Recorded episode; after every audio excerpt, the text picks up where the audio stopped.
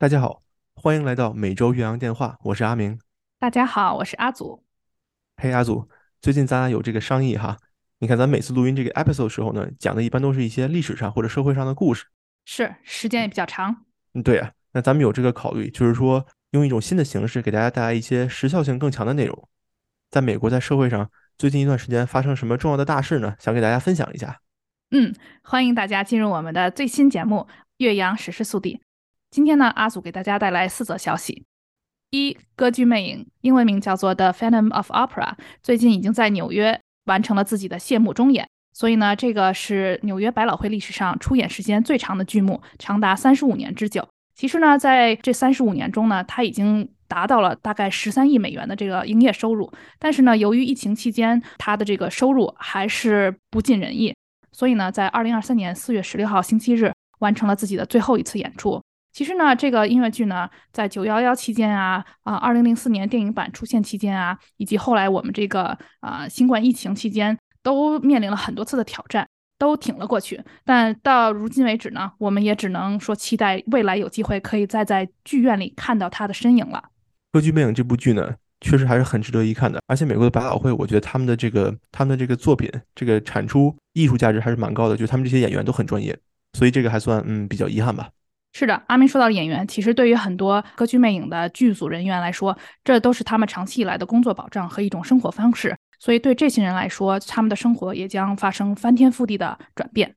第二则消息，让我们来看亚洲这边。据媒体报道呢，嗯，今年二零二三年的年中，印度的人口即将超越中国，成为世界上人口最多的国家。那么大家对印度的人口估计是十四点二八亿，对于中国的人口估计是十四点二五亿。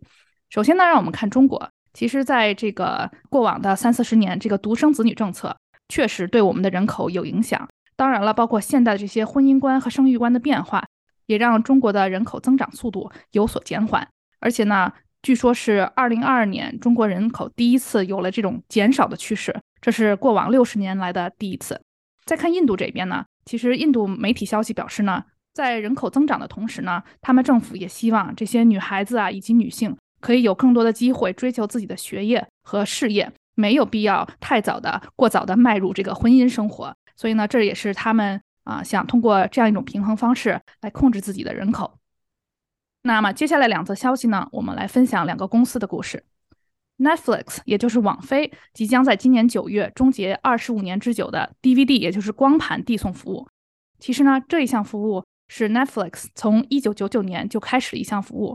也就是说，顾客可以在交月费的情况下，从这个 Netflix 这个网站叫 DVD.com 租借这些光盘，并且可以随时还回去。所以呢，其实这是一个比较传统意义的看电影的服务。随着现在这个在线播放啊、浏览的这个服务越来越多、越来越兴起，这种 DVD 租借服务其实已经走到了终点。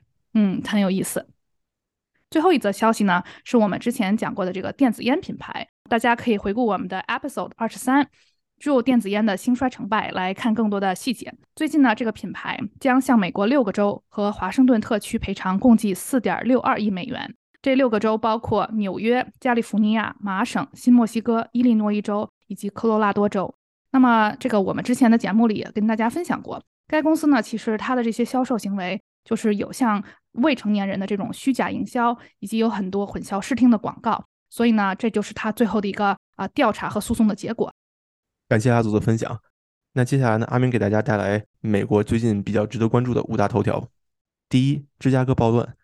在四月十五号的时候，美国的芝加哥市有几百名黑人青少年聚集在街头，洗劫商店，呃，打砸抢，零元购。其中呢，两名青少年遭到了枪击。当时这个警察有在现场，但是因为警察的人数远远小于这个暴乱的这些青少年。所以警察呢，只是说，呃，把街区都给挡住，不让车流经过，减少这种人的伤亡和这个个人财产的这种损耗。但实际上呢，是对这些暴乱的青少年完全没有力气去管制、去抓捕的。那么在这件事情出现以后，芝加哥刚上任的这个黑人市长，他是刚被选上去的嘛？这个黑人市长对这些人的评价是什么呢？就是啊，我对这种暴乱行为不支持，但是我觉得人们没有必要去妖魔化这些青少年，他们只是在社会上没有得到一些机会。那么这个市长他的这种发言呢，其实也引起了人们的反感。也就是说，你的这个同情心都给了这些是吧？暴乱的这些暴徒，而不是给这些受损的这个商店呀，或者这些是吧商铺的这些老板呀，这些小成本经营的这些人，这是芝加哥发生的事情。第二个美国事件，在四月十三号的时候，美国的密苏里州堪萨斯城，一名十六岁的黑人青少年，他是想去当地的一个住户家接自己的这个呃兄弟姐妹，但是呢，他因为敲错了门，他认错了房子，敲错了门，被当地的一名八十四岁的白人房主枪击，而且这名白人房主呢开枪打了他两次。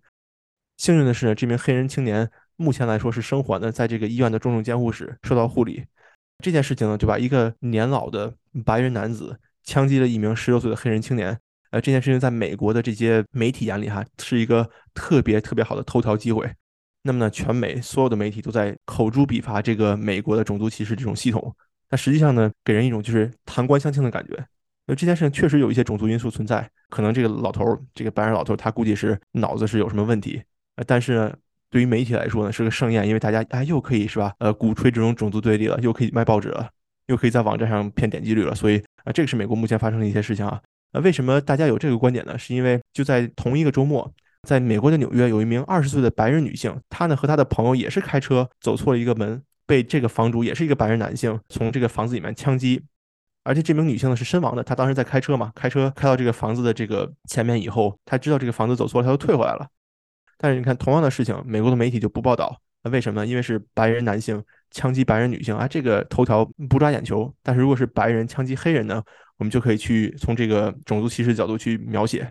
所以呢，这个是美国就是这种媒体报道的偏差，也是美国最近发生的一件大事。这个听起来是一个很有讽刺性的黑命贵的故事。第三个头条，超级玛丽兄弟大电影在美国的票房爆款。目前来说，这个电影呢上映了两个星期。已经向十亿美元的票房开始冲刺了。昨天我在查的时候呢，是已经将近八亿美元了。而且这个票房还是在日本和韩国都没有上映的时候。日本和韩国是这种任天堂电影的这个票仓嘛，很多人都喜欢任天堂的产品。那所以呢，估计在这些国家上映了以后，这个票房还会大卖。那么在美国就有一种言论，就是说为什么这个电影这种动画电影票房会这么好？很多人都觉得是因为这个超级玛丽的电影，它就是一个很单纯的。家庭向、孩子向的电影，如果相比之下呢，最近的这个迪士尼，它在电影里面呢都有一些这种说教、这种政治宣传的意味。就比如说动画电影，那么我必须要加一个这种 LGBTQ 的角色呀，那这个女性一定要描写成这种女性强人啊，这种是吧？女权主义的人呀。那么呢，这种行为呢，其实已经遭到了美国很多比较传统、比较保守的家庭的这种反感。那就是说，我就不带孩子去看迪士尼电影了，你老给我说教这些什么什么性别主义这种东西。社会上呢，很多人都觉得说这是一个很重要的原因。为什么《超级玛丽兄弟》这个大电影它会爆款？那是因为现在很多家庭本来是要去看迪士尼的，那现在呢，他选择了带孩子去看呃这种动画电影，而抛弃了迪士尼。听上去是一个简单的、纯粹的娱乐活动，可不嘛？第四条，美国的佛罗里达州州长罗恩·德桑德斯在四月十三号签署了堕胎限制令。在这之前呢，佛罗里达州是一个红州嘛，它的堕胎限制是在十五个星期之后。也就是说，如果这个孕妇怀孕超过十五个星期，就不可以选择堕胎了。那么这个签署的堕胎令呢，把十五周减少到了六周，非常的严苛哈。也就是说，如果这个女性她怀孕时间超过了六周，就不能做堕胎了。至少是在佛罗里达州来说，就不能做堕胎了。那么这种法令呢，是比较符合美国保守派他们的这个意见的。其实他们想的是堕胎就根本不允许，但是呢，佛罗里达州的州长德桑德斯对这个签署的限制令呢，也是遭到了很多自由派的这个反感。再说额外的一点啊，就是很多人都认为这个州长德桑德斯呢，在今年会参加美国总统的大选，但是目前他还没有宣布，所以我们拭目以待。好，最后一个头条呢，在三月二十七号，美国田纳西州的纳什维尔市，呃，有一个学校叫做圣约学校，发生了一起非常不幸的枪击事件，枪手是二十八岁的奥黛丽海尔，在这场事件之中呢，六人遭到枪击身亡，其中三人是学校的校工，大约都是六十岁左右。另外三名身亡的受害者呢是小学生，都是九岁，这是一个非常残暴的事件。呃，凶手这个奥黛丽·海尔是一个自认为是非二元性别者，这种概念呢，实际上在美国最近也是咱们之前讲过的哈，白左文化是一种白左文化的分支吧，就是说性别已经不再是二元化了。这个如果咱们有机会可以和观众们一起探讨一下。这名凶手在枪杀了六个人以后呢，被赶来的警察击毙。那么这个枪击事件呢，在美国也是一个非常非常令人关注和讨论的这种呃社会灾难、社会的不幸。据我了解呢，这位凶手他其实是有事先规划的，所以呢，很可惜这件事情没有能够及时止损。对，这个我也有听说。那好了，以上就是阿明和阿祖在最近关注美国和西方社会的新闻，给大家带来一些我们认为比较重要的头条。希望大家喜欢我们的新的节目形式，也希望这些信息呢能对大家有一些帮助。好，那我们下周再见，拜拜。